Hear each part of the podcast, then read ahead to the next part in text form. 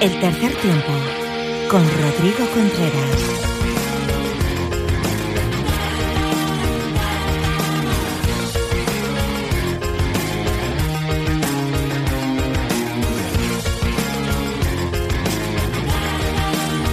Bueno, amigo, amiga de Tercer Tiempo Rugby, una semana más tenemos con nosotros a nuestro árbitro de cabecera. Ya está aquí con nosotros Iñaki Muñoz. ¿Qué tal, Iñaki? ¿Cómo estás? ¿Qué tal, Rodrigo? Muy buenas. Pues aquí nada, una semana, una semana un poco diferente con un puentecillo por medio. Oye, eh, nos llevas eh, cada semana al lado oscuro. Eso es bueno porque al final vamos a, a terminar todos metidos en el búnker.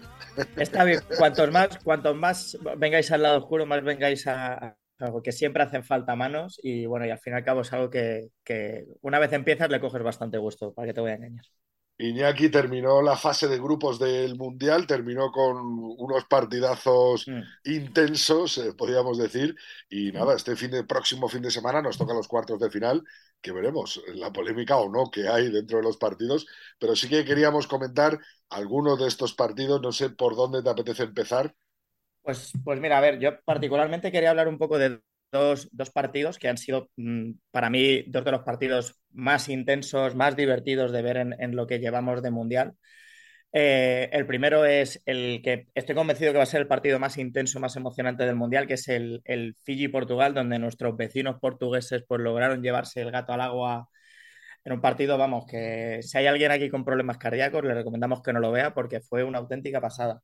Y, yo qué sé, pues hablando un poco del tema arbitral, eh, es un partido que la verdad que lo arbitra el, árbitro inglés Luke Pierce, que yo creo que aquí dio un paso adelante para tratar de opositarse a la final del Mundial, en el que, oye, pues mira, pues em, solamente tuvo que pedir una vez el búnker y a mi parecer fue de las veces que se ha pedido bien, porque es una situación en la que cuando el partido estaba empate a 10 todavía, el flanker fillano Levani Botía eh, pues en una acción de placaje golpea sin querer, vamos, golpea con la cabeza en, el, en la nuez del, del, ala portugués. ¿Qué es lo que ocurre? Que mm, eh, debo decir que el, que, el, que el, ala portugués le ha hecho un poco de flopping porque, vamos, parece que, le, parece que, le, que, le, asesinan.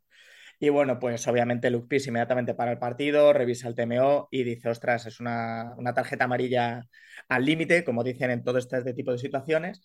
Eh, la manda al búnker y obviamente el, el, TMO eh, determina que como hay un contrapié del ala portugués, eh, es una situación que, que, es mitigante y por lo tanto es tarjeta amarilla y ya no le, van y pudo acabar el partido. Tal y como nos habías comentado aquí en el programa, ¿no? Lo de situaciones mitigantes, ese contrapié del ala portugués, ¿no? Por supuesto, aquí eh, además, yo qué sé, los árbitros somos un poco, solemos siempre tratar de, de buscar esos factores mitigantes un poco por empatizar con los jugadores y entender que yo que sé, que los jugadores también van al límite. Lo que pasa que también hay que, tenemos que estar un poco pendientes de que si son acciones que son de por sí antijuego, como un, placaje sin brazos, una percusión, no puedes, no puedes aplicar matón mitigante, de hecho es agravante, por así decirlo. y, bueno, pues tratamos de eso porque, hombre, nunca es agradable tratar de sacar una tarjeta roja. A raíz, de la, a raíz del, del búnker, os quería también comentar que estoy convencido que aquí casi todo el mundo conocemos al ex capitán de la selección inglesa, Chris Robshaw, en el cual, bueno, se ha, se ha sumado un poco al carro que estamos aquí hablando de en tercer tiempo de, de que, de que el búnker es una gran herramienta para tratar de agilizar los tiempos de la petición del TMO, pero es verdad, no como en el caso de Lupis que acabamos de comentar, sino que está acusándolos un poco de, oye, que sois los más preparados, tenéis que, aventuraros a tomar esa decisión y no darlo siempre al, al TMO. Y bueno, parece que se está empezando a ver a levantar un poquito de, de ruido sobre este tema porque es que prácticamente no hay, no ha habido, he estado viendo esto y creo que no ha habido ninguna tarjeta roja directa en lo que llevamos de mundial. Todas las que ha habido han sido a través del búnker. Entonces, bueno, es una herramienta muy buena para no equivocarnos, pero es una herramienta que hay que saber usar también en la medida, en la medida correcta. no hay que sobreexponer el búnker, ¿no? O sobre eh, que trabaje de más, ¿no?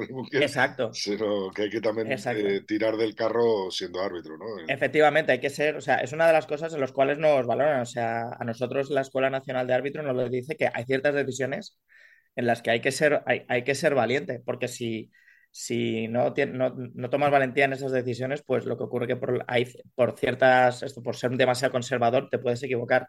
Entonces, si lo vemos claro, hay que, hay que ser valiente y, sacar, y tomar la decisión oportuna.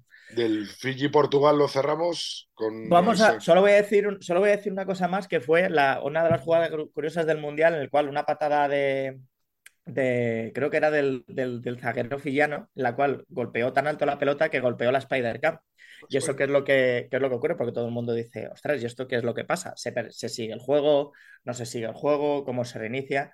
Bueno, pues esto, como es un elemento móvil, ¿vale? Si fuera un elemento que está estático, eh, si golpea ahí, pues por ejemplo, una de las, aquí seguro que mucha gente lo conoce, las famosas ramas del campo, de los campos de cantarranas, si golpeas la rama y el balón cae dentro, eso, es, eso tenemos que seguir jugando.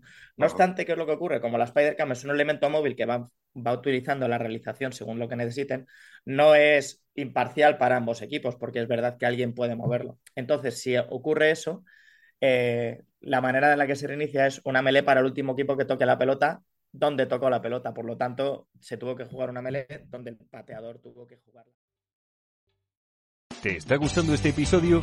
Hazte fan desde el botón Apoyar del podcast de Nivos. Elige tu aportación y podrás escuchar este y el resto de sus episodios extra. Además, ayudarás a su productor a seguir creando contenido con la misma pasión y dedicación.